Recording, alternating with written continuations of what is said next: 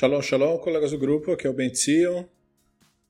Essa data é a data de se fazer o rito de Oshana Rabbah. E nós fizemos um estudo a respeito disso, seguindo comentários e orientações do Rabino Zev Farber, que nós relembraremos para a nossa reflexão. E a pergunta que nós havíamos feito é justamente qual é o significado do ritual. E é claro que nós fazemos uma abordagem contrastando a visão mistificadora com a visão racional disso tudo. Então, antes de entrar na questão, vamos descrever do que, que nós estamos falando. Se trata de um rito feito no último dia de Sukkot. Esse rito que é conhecido como Oshanarabá. E ele é um rito peculiar dentro de toda a tradição judaica porque ele tem um dos serviços rituais mais estranhos da nossa religião. Não que a nossa religião não tenha muita coisa estranha. Né? Mas o serviço em si é o término de um ritual de reza realizado agora em Sukkot, em um feriado que dura uma semana, que nem o Pesach. E esse rito ele é chamado de Oshanot, e basicamente assim, os congregantes fazem um círculo ao redor de um Sefer Torah, segurando o lave e o etrog, que são aqueles elementos característicos da própria celebração de Sukkot. Quando eles fazem esse círculo, esse circuito, aí tem uma reza organizada de uma maneira, se você olhar no texto em hebraico, de uma maneira acróstica, em ordem alfabética, de acordo com a língua hebraica, obviamente, e ela é recitada de maneira responsiva. Cada frase na reza começa e termina com a frase Oxá-na, que é uma expressão antiga que quer dizer salve, por favor. Oxá-na. Então, em Oxanarabá, em vez de circular um Sefer Torah uma vez, como é um culminar do rito, né? Todos os Sifrei Torá daquela específica sinagoga, tem sinagoga que tem vários, né? eles são removidos da arca e circunlados sete vezes. Cada um dos sete Oshanot, que é como se chama essa circunlação aí de coisas, vem com uma reza, de novo, organizada de maneira acróstica, com a palavra Oshana. E tem mais. Depois de fazer essas sete voltas, aí tem um novo conjunto de rezas temáticas do Oxaná. Cada uma expande retoricamente a súplica-chave de salve, por favor, num ponto. E aí tem referências que, né, que são mais familiarizadas do que outras. É, no meu começo do estudo, eu me familiarizei mais com a influência dos Askenazim, né, influência das tradições que foram inventadas lá na Europa. Então o texto diz que o Shat Ken Shana, né? como você salvou, aí fala o nome de algum personagem bíblico, portanto salve. Aí depois diz Ana Oshiana, por favor, salve, por favor. Ana Elna Oshana Veoshiana, por favor, El, né, a força divina, o divino, por favor, salve, por favor, entregue, por favor. E aí vem Ana, Elna, Oshana, Veoshiana, Avino, Ata. Por favor, El, por favor, salve, por favor, entregue, por favor, você é o nosso Pai. Oshana, Elna, Ana, Oshiana. Salve, por favor. El, por favor, entregue, por favor. E aí vem Oshana, Slachna, Vetzlichana, Veoshieno, Eloheinu, Mosneno. Salve, por favor, perdoe, por favor, nos faça prosperar, por favor, e nos livre, El, nossa força. E é curioso, né? Essa, esse destaque do Elohei, né, o nosso Elohim, a nossa força, que tem a ver etimologicamente com o termo. Né? Rachem na kahal yishrum, selachum macharonam, Veosheno Elohei Sheno. Tenha misericórdia, por favor, sobre a congregação de Yishurum. Perdoe, perdoe seus pecados, livra-nos, El, nosso Salvador. E aí vem, Sharei Shamayim Petach Veotzrecha Tov Lano Tiftach. Tosheno Veriv Al Temtach Veosheno Eloheisheno. Abra os portões dos céus, abra os depósitos da sua generosidade para nós. Você nos salvará, não estenderá o conflito, livra-nos, o nosso Salvador. Então se percebe o que nessa sequência? Um aumento na tensão né, entre as primeiras cinco frases e, e, e o prosseguimento. Há um, um, tom de desespero na voz, como se fosse, e isso é digno de nota. Né? É isso que se está simulando, como se fosse. Os três últimos são mais longos, né, o textualmente falando, incluem um repertório maior de palavras e, portanto, de conceitos. E na penúltima dessas frases, pede-se ao divino que não apenas salve, mas que perdoe as transgressões. Na frase final, num trecho que lembra o serviço de Neilá, que é o característico do Yom Kippur, se pede que os portões do céu sejam abertos, se pede que os armazéns, por assim dizer, divinos sejam abertos, não é? e além do, da ideia de pedir para ser salvo. A estrofe sobre os portões dos céus não é única na parte do serviço que faz lembrar as grandes festas, porque você nota que isso acontece no Yom Kippur e no Rosh Hashanah, quando o Shaliat Tzibur, a pessoa que reza lá na frente, ele veste, em geral nas tradições europeias, mas acabou influenciando todo mundo isso daí, um kittel, que é uma mortalha branca, né? que hoje em dia nem parece mortalha coisa nenhuma, é um negócio super chique, feito para mostrar quem tem mais dinheiro que o outro. Mas a ideia original do kittel era ser uma roupa que um defunto veste. Não é mais assim hoje em dia. Hoje em dia é ostentação, mas a ideia original era essa. Ela representa, portanto, a pureza, né, a aceitação da morte, que também, como eu falei, não acontece mais. Não quer dizer isso. Era só a ideia original era essa. Né? Bom, nesse ponto do serviço de Oxanot, os congregantes largam os lulavim, os etrogim, pegam os seus Oxanot, que é o termo usado, né? Os lulavim se referem a um feixe de ramos de salgueiro, para quem não lembrar. E aí, segurando os ramos, a reza do serviço é entoada. E essa é bem diferente. O refrão diz Kol mevakesh. Uma voz anuncia, anuncia e diz. A voz, no caso aqui simulada nessa encenação, é a voz divina, anunciando algo. Mas a reza não diz o que, que a voz está falando. Então, o que se tem é uma referência a uma voz divina, que evoca a narrativa da revelação do Sinai, no caso, onde o povo ouve a voz do Elohim, lá de Devarim 4.12 se tem essa perspectiva, né? E, e, no caso o texto diz que o povo vê né, as vozes, os trovões e os relâmpagos, como Shemot 2015 é, é, expressa. Também tem um eco desse tipo de cena, onde o profeta Eliyahu retorna centenas de anos depois para ouvir a voz divina lá em Melachim Aleph 19, 12, onde ele descreve a voz como sendo uma voz mansa e delicada. Portanto, totalmente diferente da do Sinai. Né? E, além disso, a reza, para a qual essa estrofe serve de refrão, é algo repleto de imagens bíblicas, né? de cenas, versos sobre voz. Né? A ideia é fazer é, é, trazer à mente a, a, a questão da aparição do divino no mundo, por assim dizer.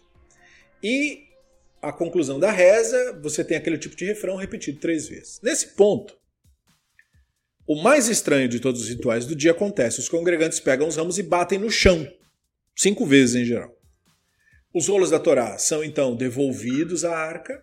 A arca é fechada, em algumas comunidades isso é feito antes do espancamento né, do, do, dos Oshanot. E a congregação diz alguns versos e súplicas baixinho e o serviço retorna ao seu padrão normal. Então, isso tudo foi só para você entender, caso você não saiba de cor como que é a coisa do ritual todo. E aí a gente se pergunta qual é o sentido disso tudo. Bom, deu para entender parte do sentido pela citação de versos, qual é a ideia que está se evocando disso tudo, mas mesmo assim é insuficiente. Bom, então nós temos, como eu falei, diferentes visões sobre isso. Vamos olhar para textos fundamentais, antes de mais nada, né? entender como que a coisa foi passada. Lá na Mishnah de Sukkah, quarta Mishnah, quinto parágrafo, nós temos uma menção da origem do ritual de Oshanot. E o que, que, é, o que, que vem à tona logo de cara? Que esse ritual remonta ao segundo templo. Entendeu? Porque a gente fala de Sinai, de não sei o que, de coisas antigas, tá. Mas não é. É daquela época lá, do segundo templo. Que em relação a nós é antigo, mas em relação ao judaísmo é recente. Né? Então, lá na Mishnah diz assim: é, como a Mishnah do Aravá, né, a Mishnah do Salgueiro, é cumprida. Então a primeira pergunta da Mishnah é essa: Mitzvot Arva Keitzat. Como a Mishnah do Aravá é cumprida? Aí o texto vai. Havia um lugar abaixo de Jerusalém chamado Motzá. Eles desciam até lá, pegavam os galhos de salgueiro, vinham e os apoiavam nas laterais do altar, com suas pontas dobradas nas laterais do altar. Eles então soprariam, querendo dizer o chofar, né? Uma tequiá, uma teruá e uma tequiá. O texto continua. Cada dia eles faziam um circuito ao redor do altar uma vez e recitavam Aí o texto que ele está falando aqui é Terrilim 118, 25. E recitavam, por favor, Hashem, salve, por favor, Hashem, nos faça prosperar, por favor. O Rabino Yehudá diz, Ani veu o, por favor, salve. Quer dizer que ele discorda um pouquinho de como era feita a recitação. Naquele dia, aí está falando do último dia de Sukkot, eles fazem um circuito ao redor do altar sete vezes. Lá no templo, imagine, né? O altar não era um negócio pequenininho, tipo que nem Abimá, onde a, a Torá é lida. O altar era tipo uma laje, um negócio muito grande. Né? Então era, tem que imaginar isso, né? esse rito. E aí o texto prossegue. Quando, querendo dizer as pessoas, estiverem indo embora, o que elas dizem? E aí vem as frases que eles sugerem. Como você é lindo, altar. Que lindo é você, altar. Alguns sugeriu que era isso que era falado. O Rabino Eliezer diz: Ele e você, altar. Ele e você, altar. Então, essas foram as tradições que vieram sobre esse rito feito lá no templo. Esse ritual e a personificação do altar, com a qual termina, segundo essa Mishnah, é absolutamente esquisito, né? pra, até para nós né? que estudamos essa tradição. E essa inclusão de frases né, meio assim desconectas, tipo, o que, que quer dizer falar essas coisas? Né? E por mais fascinante que seja a questão da decoração do altar, com o salgueiro e tal, essa reflexão se concentra na forma atual do ritual e nas suas rezas. Né? A gente quer entender, é, tendo aquela origem lá, como é que virou isso que a gente faz hoje. E, além disso, o texto do Rabino Farber dá uma explicação fenomenológica, que também poderíamos dizer psicológica, para o rito, mas não dá um esclarecimento histórico. Né? Isso precisa de outros pesquisadores. É fascinante rastrear, então, o desenvolvimento histórico de, de um ritual como esse para entender como ele virou o que ele é agora. E, portanto, determinando quando cada reza foi inventada. Mas é, isso aqui é muito. é um tema muito vasto. Eu só estou sugerindo o quanto dá para explorar só da gente falar de Oxanarabá, né? Quanta coisa é, a gente pode aprender com isso. Mas vamos lá. Uma possível compreensão do sentido ou um dos sentidos, podemos assim dizer, do ritual de Yoshanot, eh, a gente pode extrair da comparação com um ritual parecido que aparece no Tanar. Nós temos uma cena no Tanar quando Israel ataca a cidade de Erechó. Aí o Hashem, no texto, na narrativa, informa o Yehoshua que a conquista dessa cidade não seria uma conquista normal, como qualquer exército faria no mundo inteiro. Então o texto vem assim. Né? O Hashem disse a Yehoshua: Vê, entregarei Erihó e o seu rei e os seus guerreiros em tuas mãos. Deixe todas as suas tropas marcharem ao redor da cidade e completar um circuito da cidade. Faça isso seis dias. Com sete sacerdotes carregando sete chifres de carneiro perante a arca. No sétimo dia, marche ao redor da cidade sete vezes, com os sacerdotes tocando o chofarote. E quando um toque longo for soado no chifre, assim que você ouvir o som do chofar, todo o povo dará um grito poderoso. Em seguida, o muro da cidade desabará e o povo avançará, cada um para a frente. Então, esse ritual, se você prestou atenção, ele tem muitos paralelos né, com o rito do Oxanot. Um ritual leva uma semana para ser feito. Cada dia de semana é feito um rito, um circuito em torno de um determinado local, naquele caso da cidade. Então levava um bocado de tempo. considerando cidades do mundo antigo, que também não era assim esse horror de grandiosidade, né? era um bairrozinho no máximo.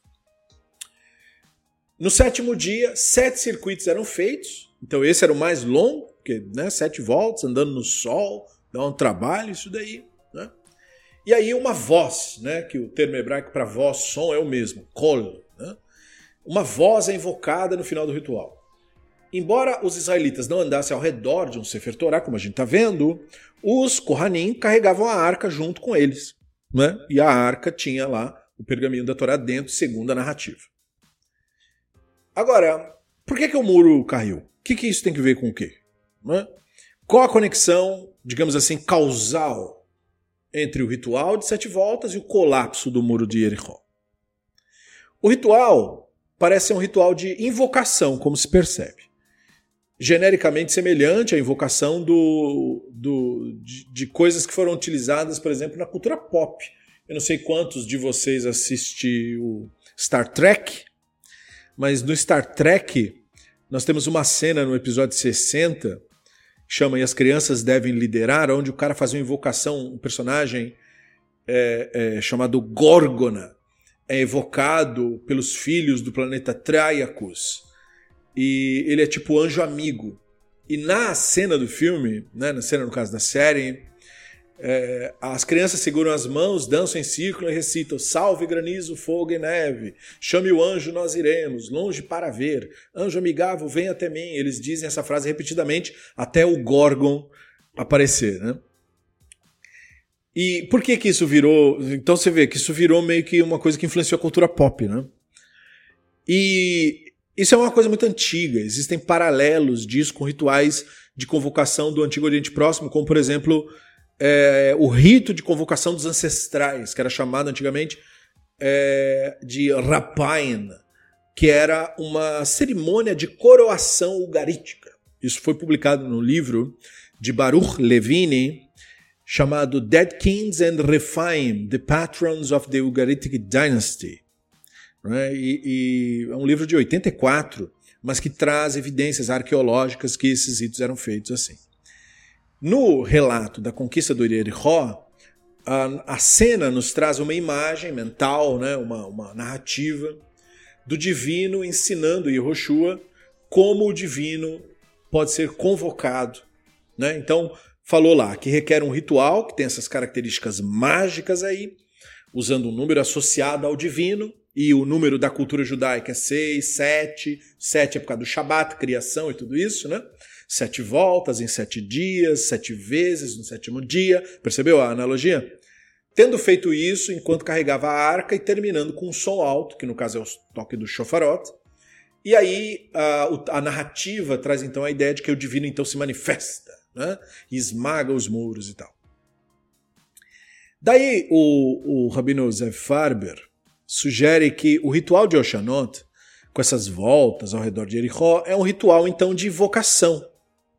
Esse ritual, é, é, a ideia que está por trás dele é tentar é, é passar para a psique da pessoa o imaginar, a ideia de se trazer a presença do divino de uma maneira perceptível, por assim dizer. E para pedir o quê? Para pedir sobrevivência no caso. Né? Então, você vê na literatura rabínica o feriado de Sukkot sendo associado à água. Especificamente, os rabinos, seguindo os antigos mestres Perushim, acreditavam que a Torá oral incluía um requisito para um ritual chamado de Nisur derramamento de água, que era realizado no templo no segundo dia de Sukkot até o sétimo. E, embora eles deixem claro que esse rito não tem base na Torá, e não tem mesmo. O Tratado de Sukkah 44a do Talmud do Bavli tem uma observação deles, onde eles demonstram alusões ao tal costume, ou seja, um costume que provavelmente tem data ali o período dos, heleni, dos helênios, né? quer dizer, cultura helenística 200 antes da Era Comum, período né, dos macabeus e tal. E de acordo com eles, esse rito era um dos temas de disputa entre os peruchinhos de Sedoquim. E certa vez, conta-se, que a disputa chegou a tal ponto que um sumo sacerdote lá, o Tzadok, derramou água sobre os seus pés em vez de no altar, só para ofender os caras que discordavam e tal. Daí os peruxim, em vez de baterem no chão com os ramos de salgueiro, foram lá e bateram nele com ramos de salgueiro. Enfim, é, eles iam, né? Eles. Por quê? Porque um dizia que tinha fundamento fazer o rito e outro dizia que não tinha fundamento. Veja que isso não é nada novo. Né? Veja que não é nada novo. Bom, esse ritual também é a origem do termo que os rabinos, após aquele período, usam com relação às celebrações noturnas de Sukkot, que ocorriam no templo. Simchat Beit Ashoeva, né? celebração da casa, ó, da água puxada, por causa, né? enfim, de derramar água e depois puxar com o rodo. Né? Sukkot marca o fim da estação da seca e o início da estação chuvosa em Israel. Essa transição da estação seca para a estação chuvosa ela é marcada na liturgia rabínica. No dia seguinte a Sukkot, feriado de Shemini Atzeret, reza pela chuva é recitada pela congregação, que estava falando do verão, agora muda, né? E o pedido pela chuva é, é inserido na reza da Amidá, né? onde permanece até Pesach, porque o Pesach é o início da estação seca em Israel. Considerando então a natureza devastadora de uma seca no Oriente Médio como um todo, Aí você entende melhor e de uma maneira não mágica, né, é, o, o, tom de desespero nas rezas de Oxanarabá. Percebe? Tudo começa a fazer mais sentido se você entender a época e o ambiente onde esse tipo de ritual foi feito. Além disso, quando se entende que se trata de um ritual de invocação, uma série de outras características do feriado e do ritual também começa a fazer mais sentido. A tradição judaica vê o Oxanarabá como um último dia do ciclo de feriados de importância maior. O último dia antes de, digamos assim, os decretos divinos entrarem em vigor. Por quê? Porque agora vem o período, né? A época do ano muda, a estação muda. Então, o que era para ser decidido vai ser decidido agora.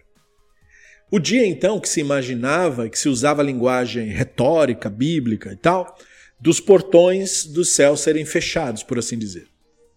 Por quê? Porque, embora isso aí seja só uma mitologização, você tem que. Toda vez que você cria um mito e que fala daquilo que o ser humano imagina, a nossa tradição tem a tendência de colocar as coisas em ordem. Tipo, começa tal dia, termina tal dia. Entendeu? Você não pode ser indefinido isso daí. Tem que ter um. Tem que ter que acabar uma hora. Né? Então é, se decidiu que é essa a hora que acaba. As súplicas que começaram lá no, no mês de Elul é, é, é e nos, nas transições de Rosh Hashanah e Yom Kippur. Então agora é que acaba essa história. Então, o, o feriado é considerado como se fosse um mini Yom Kippur por isso. E por isso você vai ter o Shalia Tzibur, nas tradições influenciadas pelos europeus, vestindo o kittel, né? que, como eu falei, tinha uma, um sentido no começo. Hoje em dia não é mais aquele sentido, mas a gente lembra da origem do negócio. E daí você tem a abertura da arca, a remoção de todos os pergaminhos da Torá, que aí começa a fazer sentido nesse contexto. Né? O pergaminho da Torá, tal como a Arca da Aliança, é a coisa mais próxima de um objeto sagrado do templo, dentro desse contexto todo, simbólico. Né? E então, tendo explicado mais ou menos né, as sete voltas, a gente ainda tem que lidar com esse ritual de bater com o salgueiro no chão. Se a invocação divina foi bem-vinda, se o ritual é, foi bem sucedido, não tinha que ter um elemento festivo no final? Não é? Porque algo agressivo em vez de algo que representasse, por exemplo, alívio. Né? Então, de novo, de, se você entende um pouco de como os rabinos construíram as tradições, você vai começar a notar que os rabinos prestavam muita atenção em como as narrativas bíblicas eram construídas. É, você vê, por exemplo, como o texto da Bíblia hebraica narra a experiência do Sinai ela não narra essa experiência, esse encontro com o divino, de uma maneira agradável para as pessoas que experimentaram isso. Ela narra que encontrar o divino é uma coisa que faz a pessoa que encontrou entrar em pânico. É? Eles ouvem a voz divina e eles têm certeza de uma coisa, que eles vão morrer. Então, você tem algo é, novamente trazido com esse tipo de olhar, em Vaikra, né? O Sinai ali é Shemot 20 e 16, né? E Vaikra 9 também tem uma nova aparição do divino, da cavó do divino no tabernáculo, e o pessoal cai no chão. Tipo assim, em pânico, ou desmaia, ou enfim, não é agradável o negócio. Então, o que, que se evoca dessas imagens? Que a, a, não só a manifestação do divino é assustadora, mas ela é perigosa. Então, como que você imagina o divino como assustador e perigoso? Muito simples. Você imaginando o divino como manifestação da natureza. É a natureza que é assustadora e a natureza que é perigosa. O divino do construído pelas pessoas, o conto de fadas, a, a ideia a ideia da invenção do ritual polido que tem nas culturas ocidentais, ela contrasta muito com as visões do Oriente. A visão do Oriente do divino é um divino manifesto da natureza. E a natureza, todo mundo sabe, é perigosa. Ela é bonita, mas você tem que olhar de longe, não é? Porque se você chegar perto demais, você morre.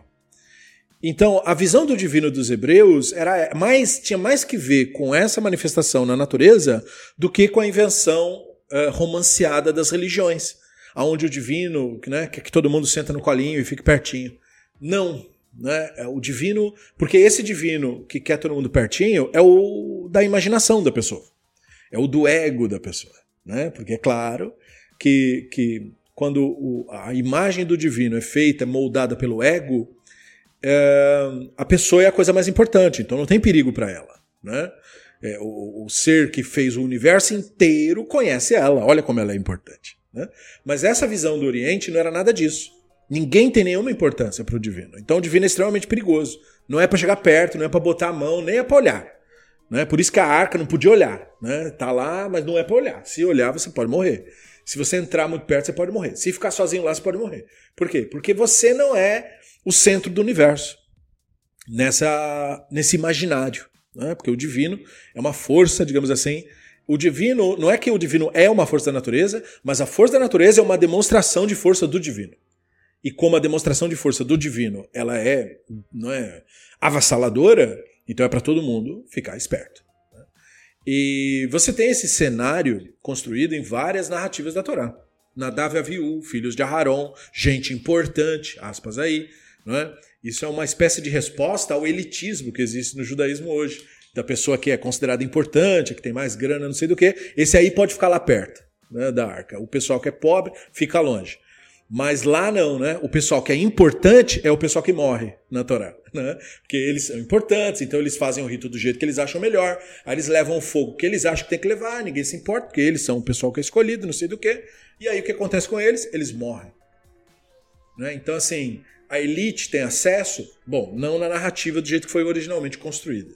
É, essa coisa da elite ter o acesso é uma coisa que tem que ver com o judaísmo hoje, né? não naquele período. E, de novo, lá, lá em Shemot, isso aqui é, é, é essa cena do, dos filhos do Aharon, ela tem um, correspondente no restante do Tanar, né? que em Shemuel Bet 6, você tem aquela cena do Uzial, né? que está vendo a arca sendo carregada, numa carroça, algo que é proibido de se fazer, porque devia estar sendo carregada por levitas, mas e aí ela balança e ele vai botar a mão para ela não cair, achando que ela ia cair. O que acontece com ele? Ele morre, diz a narrativa. Então, de novo, é, é, é, a, a, imagem do divino é a imagem de algo da natureza, algo perigoso. Não bota a mão nisso daí. Não acho que você tem o acesso. Não acho que você é da elite. Né? É, e, é claro, o Shemot 33, a divindade explica a Moshe que não ia viajar com os israelitas no acampamento, porque, como o povo de Israel é um povo obstinado, teimoso, né, com tendências idólatras e tal, se o divino tivesse com ele, o divino ia destruir eles. Então, isso quebra aquela visão romanceada do divino, de que ah, o divino está na minha casa, está próximo de mim. Bom, se tivesse, você estaria morto com todo mundo aí. Porque, segundo a narrativa do Oriente, chegar perto demais do divino, você morre. Né? Porque o divino é, é considerado com essa ótica, é algo que impacta é, um, o lugar onde está. Né? Então, o divino toca o Sinai, o Sinai pega fogo. Né? O divino aparece no arbusto, o arbusto pega fogo. Quer dizer, o fogo é aquilo que afasta o biológico. Né? Então, onde está o divino, o biológico não está. Né? Então, por isso, a voz que sai do meio do fogo, quer dizer, não tem nenhuma pessoa lá sendo ventríloco, né? é, é, não tem pessoa envolvida. E é, você tem tudo construído nesses rituais de Oxanarabá. Né? Por um lado, o desejo do ser humano de invocar o divino, por causa da questão da chuva, do sustento e da vida. Por outro lado, o divino ser algo perigoso de ser evocado. O divino considerado nessa ótica do Oriente. Como eu falei, a ótica não polida, né? A ótica do Ocidente, a ótica atual, é a ótica da Disney, né? É o divino da Disney, é aquele mágico, simpático que está muito interessado nos seus problemas, né? Mas o divino da, do Antigo Oriente Próximo é o divino da natureza, do universo hostil. Esse aí não está interessado particularmente nos seus problemas. Então, por isso, essa, esse aproximar-se com toda essa reverência, com todo esse cuidado. Né? E quando Yehoshua convoca o divino em Erihó, é, o perigo para Israel foi evitado porque a atenção do divino foi trazida para Yerihó.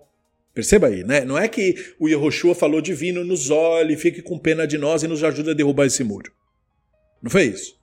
Eles evocaram o divino, por assim dizer, para Jericó. Por quê? Porque Jericó era uma cidade que, em tese, era inimiga de Israel porque tinha ali um cultivo da idolatria e queriam permanecer com a cultura cananeia que estava sendo ali então condenada na narrativa. Chamando o divino para cima deles, o divino reage, digamos assim, naturalmente. Né? Ou seja, eles cultivavam a idolatria no meio deles lá, e aí o que acontece quando você chama o divino num lugar desse? Morre todo mundo, né? cai muro e destrói tudo. Percebe? Então, a ideia do rito de Oxanarabá é interessante porque é uma maneira de você desviar a ira divina da sinagoga, por assim dizer. Para você não causar a própria morte chamando o divino no meio de nós, por assim dizer. Então o, o Rabino Farber chama atenção para isso, para dizer que o propósito do ritual dos salgueiros é esse. Quando você recita a, a reza da voz, que representa a aparição do divino, você pega os ramos e bate no chão. A ideia é, é que o ritual está fazendo uma espécie de transferência. Uma vez que os salgueiros experimentaram a presença do divino, você evita consequências negativas, por assim dizer, de uma presença, de uma potência do divino batendo nos salgueiros no chão.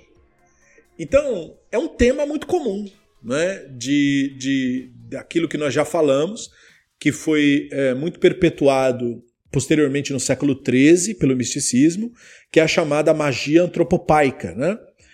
que é aquela ideia de que o mal aconteça para um mal menor aconteça para transferir, né? Aquela você pega o exemplo do bode Azazel, né? Que é o que carrega simbolicamente os pecados de Israel, lá de Vaikra é, 16, 21, né? É um exemplo clássico dessa magia apotropaica. Então, em resumo, o espancamento dos salgueiros protegeria os judeus de quaisquer consequências negativas de eles terem chamado o divino no rito. E é claro, como deu para perceber, o Xanarabá gera problemas interpretativos. É natural estranhar né, esse tipo de imaginário onde seres humanos, é, vestindo talit, segurando lulav, trogen, estão ali andando em círculo, entoando a palavra Oxaná repetidamente. Por quê? Porque esse é um rito claramente indígena. Né? Só que, para se ver qualquer ritual judaico com racionalidade, como nós é, temos aqui como premissa, você não pode esquecer da antropologia, né? Você não pode esquecer que o ritual judaico, como qualquer outro, é uma expressão da cultura humana. E, ainda que se atribua profundo sentido filosófico, nós percebemos que os rituais expressam verdades psicológicas, que são bastante caras para nós. Né? Atos que contribuem para a catarse emocional, por assim dizer, e, portanto, para uma espécie de reparação da espiritualidade entendendo espiritualidade aqui como essa investigação de si mesmo, da própria consciência, desse conhecimento de si. Porque espiritual tem a ver com consciência, né? não tem a ver com espíritos, e sim com a nossa consciência, com aquilo que nós realmente somos. Pelo menos de acordo com a nossa ótica. Né? E, portanto, sobre esta ótica, nós temos sim uma verdade embutida no, no rito de Oxanod. Quando o ano novo, que portanto é uma fase nova, começa, o que, que há sempre associado ao novo? O medo. Nós temos medo, não é? de que nós ou nossos entes queridos fiquem doentes nessa nova fase, medo de perder a vida ou os meios de vida. Hoje em dia, medo de guerra, medo de terrorismo, medo de violência, medo de que, enfim, o casamento acabe, medo de que os filhos se percam num mau caminho aí, medo de não ter sucesso em alguma coisa, enfim, ou de se ter sucesso e não saber lidar com isso, enfim. E, portanto, esse é um clamor ao divino, aonde a pessoa reconhece precisar de ajuda. Que nós, na verdade, caminhamos na incerteza. Essa é a realidade da vida. E se nós pudéssemos falar com o divino sobre essas coisas, seria ótimo. Né? Mas, sabendo que não se pode, como diz o Kohelet, né? livro lido inclusive nesse período de Sukkot, né? o mundo não funciona assim. Hashem não é um ser humano, é uma potência tão forte que pode ser perigosa. Afinal, origem do universo. E o universo é um lugar hostil, né? principalmente a formas de vida como nós. E então todos os anos se pega esses medos todos, que em cada um se manifesta da sua própria maneira, essa tensão acumulada, e você cria um ritual onde você descarrega isso. Né? Então, é como se no rito você tivesse é, forçando, por assim dizer, uma situação em que o Hashem né, é, é evocado imitando, não evocado do nada, mas imitando uma figura importante na narrativa, o Yoshua. E ali você experimenta, digamos assim, essa situação temível. É uma maneira interessante de você culminar a alta temporada dos feriados. Um final, digamos assim, digno, aonde fica aquele gosto de esperanças, de sonhos ainda a se realizar, e que traz a mensagem de que enfrentar os medos é invocar o divino e seguir em frente. Essa é a ideia, portanto. Né? Evoca-se e como se costuma dizer, dobra-se o chapéu na testa e segue-se adiante. Então, isso eu espero que tenha contribuído para que você reflita sobre né, como que esses rituais eram e são praticados, como que eles foram construídos inicialmente, qual era a ideia que estava por trás disso. Há muito mais a dizer, como eu falei, né? É uma área ampla aí de se discutir quando cada parte da reza foi introduzida, em que época e tal. Mas eu acho que deu para ter uma visão geral e bastante interessante de como os ritos eram construídos, sempre lembrando daquilo que o Maimônides falava, de que os rituais, esses rituais mágicos antigos, eram feitos justamente como uma maneira de desmame. Né? A antiga religião israelita era uma região totalmente mistificada, mágica, cheia de né, politeísta e tudo isso, e ela passou por um processo, digamos, de reestruturação com o passar do tempo para se tornar o que veio a ser, né? um sistema monoteísta, um sistema onde o divino é entendido de uma forma não antropomórfica, mas a origem não é essa. A origem é uma visão antropomórfica, mágica, e aí os ritos são uma espécie de desmame. Né? Aquilo que era feito por toda a população em rituais mágicos nas suas casas foi reduzido ao templo, que depois, mais tarde, acabou ainda sendo mais reduzido quando o templo foi destruído, e se ficou apenas com os simbolismos daqueles antigos ritos, evocando ideias antigas, ficando apenas com as ideias representadas pelos ritos, em vez dos ritos propriamente ditos, como é esse caso, né? e, portanto, nos dando uma possibilidade de avaliar melhor as antigas tradições e de olhar para elas de um ponto de vista mais lúcido e racional. Ok? Então, perguntas, questionamentos que ainda restarem, o grupo está à disposição para isso. No mais, Todarabalachem e Leitraut.